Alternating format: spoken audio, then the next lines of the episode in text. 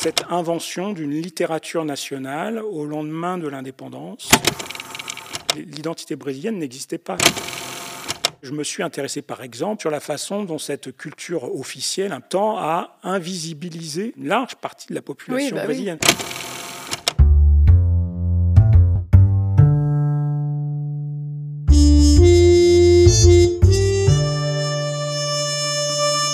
Mondes sociaux, le podcast. Bonjour Sébastien Roseau. Vous êtes maître de conférences en histoire moderne et contemporaine à l'université Toulouse-Jean Jaurès et membre du laboratoire Framespa. Vous enseignez l'histoire de l'Europe et de l'Amérique latine aux époques modernes et contemporaines, et vos thèmes de recherche portent sur l'Amérique latine, plus particulièrement le Brésil, mais aussi les mondes ibéro-américains, avec notamment l'histoire culturelle et l'histoire environnementale. Vous avez publié Letras Patrias, les écrivains et la création d'une culture nationale au Brésil, 1822-1889, aux presses universitaires du Septentrion en novembre 2022. Bonjour Val. Aujourd'hui, nous nous retrouvons donc pour euh, échanger sur votre dernière publication. Et la première question qui me vient suite à ce titre, c'est qu'est-ce que ça veut dire? Qu'est-ce que c'est les lettres patrias? C'est évidemment une bonne question et c'est une question que je m'étais posée au moment de, de choisir le titre, c'est-à-dire ce choix d'un titre portugais pour un lectorat français, c'est évidemment pas forcément le plus évident et ni le plus vendeur d'ailleurs. C'était pour ne pas utiliser ce terme euh, très connu, un peu galvaudé, qui est euh, de romantisme. Parce que quand on parle en fait de, de Mm. la littérature produite euh, au lendemain de l'indépendance au Brésil, après 1822, c'est la date de l'indépendance du. Brésil, euh, quand on lit les histoires littéraires, on parle de romantisme euh, brésilien, comme il y a un romantisme français, un romantisme allemand, etc. Et, et moi, j'ai choisi de, de- de ne pas utiliser ce terme pour de bonnes raisons, euh, en fait, euh, et de, de- justement d'utiliser un terme, euh, alors en portugais, parce que c'est difficile de le traduire en français. Letras patrias, littéralement, c'est les lettres patriotiques, c'est pas Mhm. très joli, Euh, les lettres patrie, quoi, en fait. Ouais. Mais c'est une expression qui, qui est utilisée, qui est utilisée au Brésil abondamment pour parler de cet objet qui était le, le mien dans, dans ce li- dans ma thèse et dans ce livre, c'est-à-dire en fait cette invention d'une littérature nationale au lendemain de l'indépendance.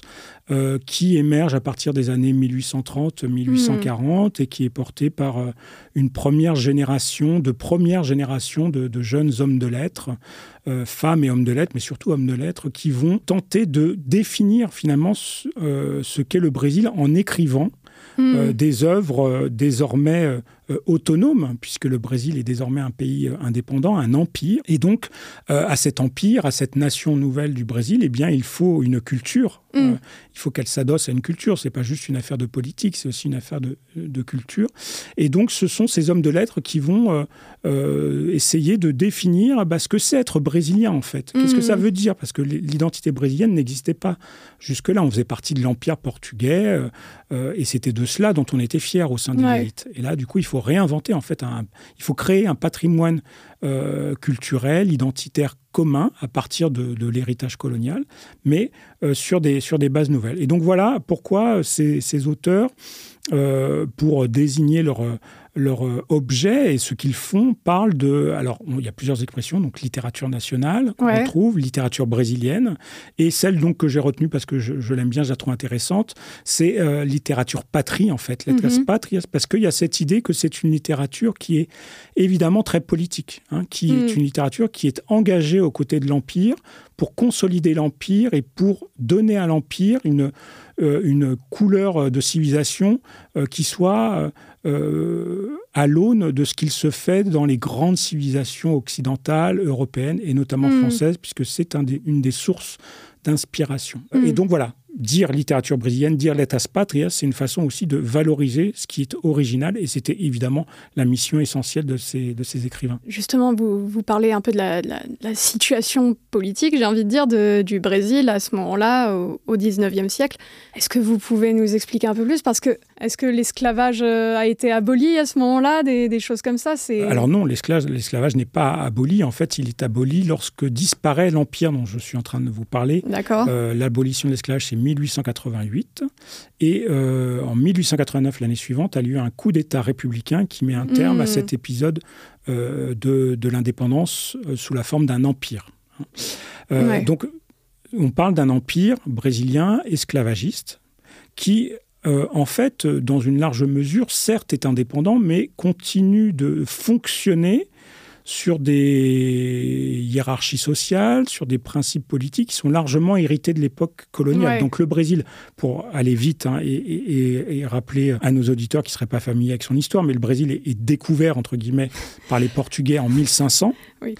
Euh, et, donc trois siècles plus tard, 1822, a lieu l'indépendance qui euh, s'explique dans le contexte en fait de des guerres napoléoniennes en Europe, hein, qui fait que la couronne du, Portugal, pour éviter d'être prise et, emprisonnée par les armées de Napoléon Bonaparte, comme il l'avait fait avec la couronne espagnole, eh bien les Portugais, assez, de façon assez maligne, hein, mhm. décident de s'exiler et de s'exiler dans les colonies. Et donc, euh, toute la famille impériale et la cour, une bonne partie de la cour, s'exile à Rio.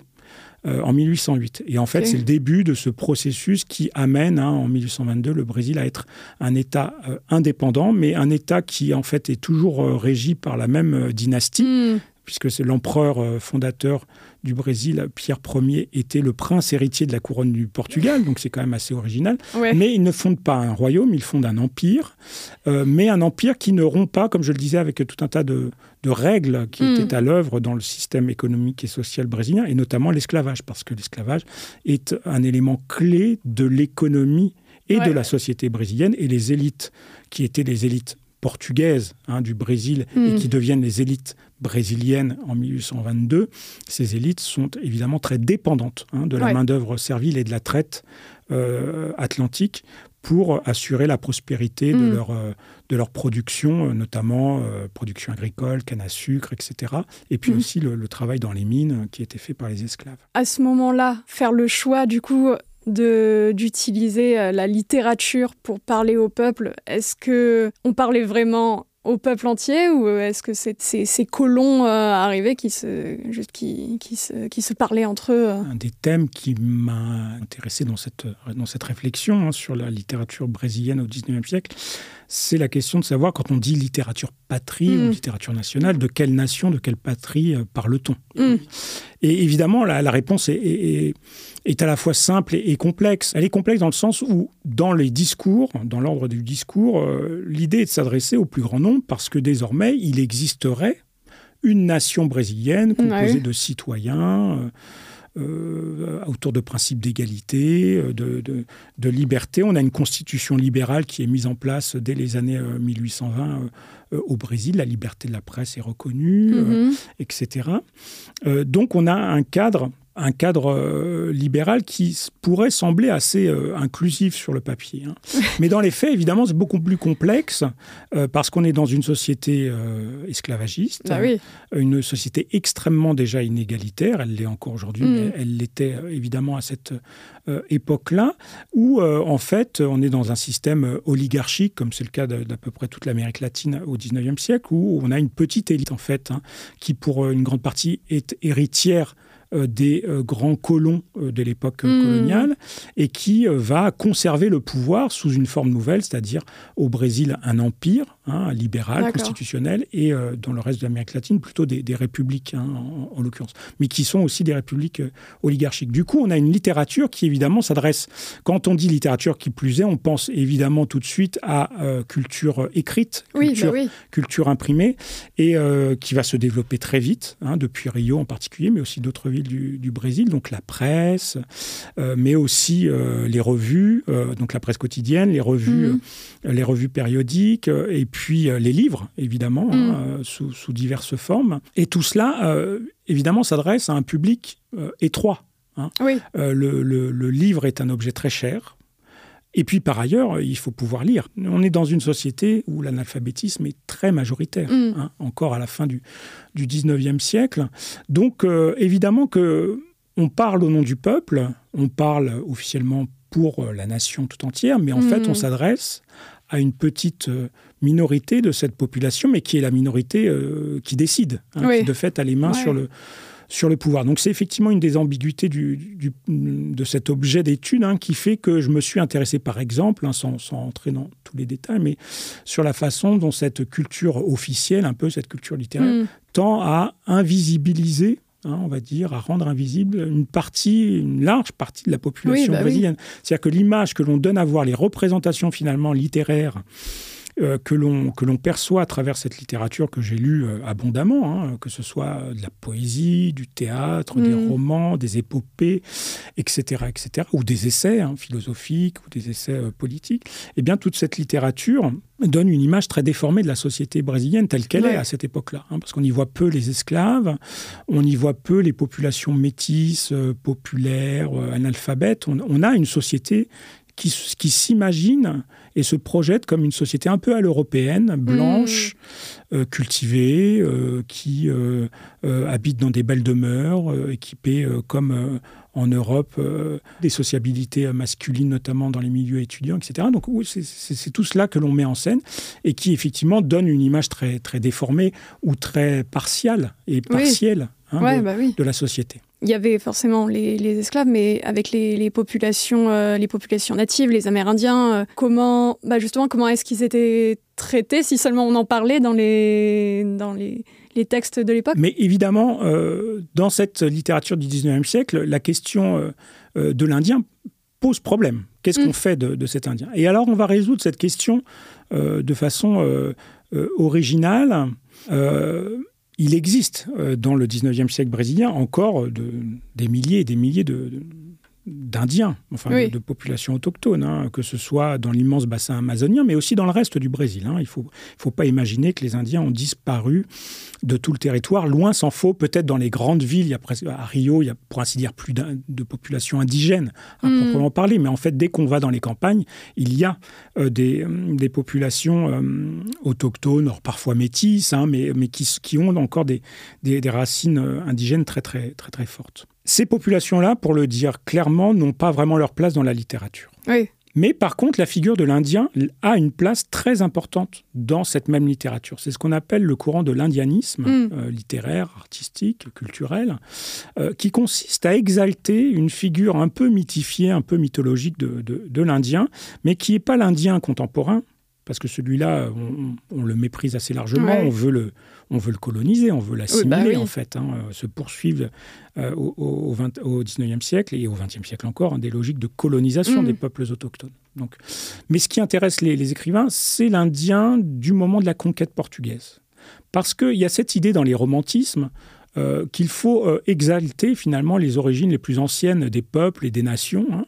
Euh, alors ça passe en Europe par un, un retour en vogue du Moyen Âge, de Mm. l'esprit de croisade, de la chevalerie, etc., qui va nourrir énormément de, de, de- de cette littérature romantique en Allemagne, en France et ailleurs. Mais au Brésil, évidemment, il n'y a pas de Moyen Âge à proprement parler. Et donc, comme dans d'autres pays d'Amérique latine d'ailleurs, hein, on va, euh, à défaut, en fait, exalter euh, une figure largement retravaillée, de réinventée, hein, de l'Indien du 15e, 16e siècle Mm. de cet Indien qui euh, va user de son courage et de sa bravoure pour résister aux Portugais, qui va aussi apprendre à se soumettre notamment aux premiers religieux, aux jésuites qui arrivent, et comprendre que la voie du salut, elle passe par l'évangélisation et l'acceptation de cette autorité légitime des, des Portugais. Donc voilà cette figure de l'Indien que l'on exalte et qui, euh, qui peut sembler assez cosmétique, mais qui a, qui a une vraie importance. C'est-à-dire que, par exemple, se crée au XIXe siècle une aristocratie impériale, Mhm. et bien souvent, hein, les barons, les comtes, etc., vont euh, prendre euh, des noms euh, d'origine autochtone. Ah bon? Ouais, Parce qu'il y a vraiment cette vogue de l'indianisme que l'on retrouve d'ailleurs euh, dans l'opéra, euh, dans, la, dans la peinture, dans la sculpture, et puis bien sûr donc dans, dans la littérature, qui en est sûrement le premier, le premier médium. Donc voilà, indianisme littéraire, mais complètement déconnecté de ce qu'est la politique indigéniste Mm. de l'Empire du Brésil, qui en fait poursuit plus ou moins la politique de colonisation euh, assez violente, hein, il faut bien le dire, Ouais. euh, du territoire pour, euh, euh, aux dépens des populations autochtones qui se voient privées de leurs terres et qui, et qui sont assimilées le plus souvent par la force, hein, il faut bien il faut Mm. bien l'avouer. Forcément, quand on parle de littérature, on a, on a l'image bah, des, des romans, des épopées ou quoi que ce soit, mais il y a peut-être aussi la, la possibilité d'avoir des arts plus populaires qui en sortent. euh, dans, dans votre livre, dans, vous parliez bah, du, du théâtre et du, du théâtre de rue et de ce genre de choses. Est-ce que c'était aussi les mêmes figures qui étaient représentées ou est-ce que c'était un peu un, un endroit où il y avait un, autre chose qui, qui arrivait? Par exemple, on a des écrivains euh, d'origine métisse, euh, des Mhm. écrivains de, de- issus de milieux populaires, voire très populaires, qui vont essayer, alors parfois de façon un peu euh, détournée et parfois de façon plus évidente, plus assumée, euh, proposer une sorte de, pas forcément de contre-récit, mais donner en tout cas une image plus complexe, plurielle. Hein, euh, de, de, de, de, ce qu'est la société brésilienne, par exemple. Donc on a des auteurs, effectivement, qui ont proposé des, des, œuvres de poésie, des romans qui, qui, sortent un peu du canon littéraire. Et puisque vous mentionniez le, le, théâtre, effectivement, le théâtre est une scène de lutte particulièrement intéressante mm. et que j'ai étudiée dans, dans, mon livre parce que se joue là vraiment un, un combat stratégique, si j'ose dire, pour savoir qui définit et qui contrôle cette culture légitime. Parce qu'on a d'un côté des hommes de lettres qui sont aussi des hommes de théâtre, hein, qui sont aussi des mm. dramaturges, etc. Et qui vont défendre ce qu'on appelle le théâtre sérieux, hein, le théâtre d'édification. C'est-à-dire c'est un théâtre où, si vous y allez, vous en ressortez plus intelligent que mm. euh, lorsque vous êtes arrivé, parce que vous aurez appris des choses, il y aura des leçons de morale qui vont vous permettre, vous voyez, d'amender en quelque sorte votre, vos mœurs, vos, vos mm. pratiques, etc. Sauf que ce théâtre sérieux, eh ben, il a du mal à trouver son public. En fait, euh, c'est pas un théâtre forcément très drôle. Euh, et, et, les dramaturges, les hommes de lettres, se rendent compte, euh, notamment à partir des années 60, 70 du 19e siècle, qu'ils sont concurrencés par d'autres formes de théâtre beaucoup plus populaires, mm-hmm. du théâtre de divertissement, du théâtre qui a aucune ambition intellectuelle particulière, si ce n'est de permettre aux gens de passer un bon moment, de oui. rigoler, de boire un coup, etc. Et ils sont du coup complètement effarés parce que émerge en fait ce qu'on pourrait appeler, en reprenant les travaux de Christophe Charles, une première société du spectacle au Brésil. Et cette société du, du spectacle, en fait, est en train d'échapper aux mains euh, de ses premiers créateurs, qui sont ces hommes de lettres. Et, et, tout cela est vu de façon extrêmement négative par ces écrivains, ces hommes de théâtre, qui, eux, considèrent que là, ce sont des œuvres d'une grande médiocrité qui vont, en fait, empêcher euh, la société brésilienne d'accéder à un haut niveau de civilisation. Donc, mmh. ce genre de, de, de, débat, il existe. Hein. On, donc, on retrouve la place hein, d'un autre Brésil ou d'une autre société brésilienne un peu à la marge de, de, cette production littéraire, et on la retrouve très active, notamment sur la scène théâtrale, parce que finalement, le théâtre ne tient euh, économiquement que par le succès de, des pièces présentées. Et donc, si le peuple veut voir des pièces populaires euh, de divertissement, eh bien, euh, il n'y a plus de place ou moins de place pour mmh. un théâtre d'édification sérieux qui peine à vivre en fait. Vous évoquez du coup la pluralité qui existe dans bah, la littérature brésilienne à l'époque. Est-ce que c'est des, des, choses sur lesquelles on a facilement des ressources euh, bah, dans le milieu de la recherche en France ou est-ce que vous avez, euh, bah, pour l'occasion, euh, pu partir à l'étranger pour, pour étudier plus directement ce, corpus? Donc je suis allé effectivement plusieurs fois dans les archives à, à Rio et notamment à la Bibliothèque nationale où se mm. trouve quand même l'essentiel de ce dont j'avais besoin. Mais de fait, aujourd'hui, euh, les choses sont différentes parce que beaucoup de ces œuvres euh, sont euh, désormais disponibles en fait mmh. Euh, en ligne. Ce qui, ce qui est plus difficile finalement, c'est peut-être l'autre versant de, de mon travail dont on a moins parlé là dans notre discussion, qui est euh, une étude en fait plus de, de, de nature plus sociologique sur euh, ouais. le milieu des écrivains. Et pour, pour, pour cela, moi j'ai essayé de, mettre un peu des, des visages et, et d'incarner les noms hein, des auteurs mmh. que je voyais défiler sous, sous mes yeux. Et donc là, j'ai essayé de trouver des, des informations biographiques en fait hein, sur, mmh. sur ces écrivains. Alors certains sont plus connus que que d'autres et donc c'était relativement facile. Il peut y avoir même le cachéant des biographies ou des monographies sur tel ou tel auteur, mais sur un échantillon que j'ai constitué d'à peu près d'un peu moins de 200 hommes et femmes de lettres, euh, il y, y a quand même plusieurs dizaines d'auteurs ou d'autrices sur lesquels je ne sais rien ou presque mmh. parce que j'ai eu beau chercher.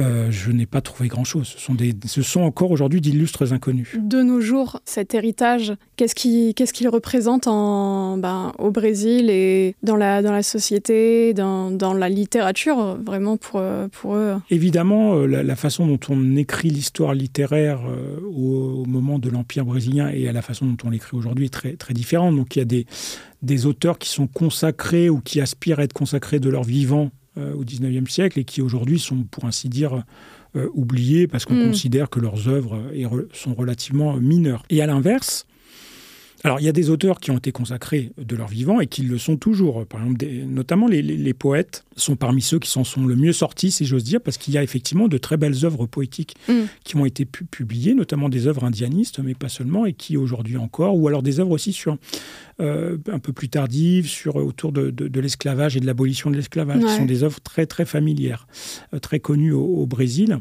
aujourd'hui encore, notamment parce qu'elles sont enseignées à, dans les écoles. Ça fait partie du, vraiment du patrimoine euh, Et à l'inverse, il y a un, très beau mouvement qui s'opère et dont j'ai bénéficié aussi dans mes travaux, qui euh, consiste à euh, revaloriser aujourd'hui des œuvres qui, publiées au XIXe siècle, sont passées complètement sous silence. Hein. C'est mm. notamment ces œuvres un peu, un peu marginales dont je vous parlais tout à l'heure, des œuvres qui vont mettre en scène des personnages, par exemple d'esclaves, qui vont dénoncer plus franchement que d'autres euh, une société euh, inégalitaire euh, mm. Sur, sur le plan social et racial. et là, on a des œuvres qui vont et qui sont aujourd'hui réhabilitées, qui sont republiées et désormais étudiées, que ce soit à l'école, mais aussi à l'université, hein, dans le cadre de, de, recherche doctorale et autres, parce que ce sont des œuvres précurseurs en fait. Hein. Il y a notamment, mm. par exemple, un auteur, Louis Gam, sur lequel j'ai un, peu travaillé, qui est assez connu parce qu'il a produit un recueil de poésie il lui-même a connu l'esclavage dans sa jeunesse. Il, a, il est métis, euh, mhm. euh, portugais, je crois, par son père, et, afro-descendant et esclave par sa mère. Et, donc une œuvre poétique qui est considérée aujourd'hui comme une œuvre précurseur de ce qu'on appelle euh, la culture ou la littérature afro-brésilienne, hein, qui est aujourd'hui très en vogue et très valorisée au Brésil, et dont, dont cette œuvre qui a été complètement passée là aussi sous silence et oubliée au moment de sa publication, mm. est aujourd'hui euh, republiés, valorisés, etc. Bon, il y a d'autres exemples, mais voilà ce qu'il se passe en somme. Eh bien écoutez, merci beaucoup Sébastien Roseau pour cet entretien. C'était Val pour le podcast de Monde Sociaux. Au revoir. Merci beaucoup, au revoir.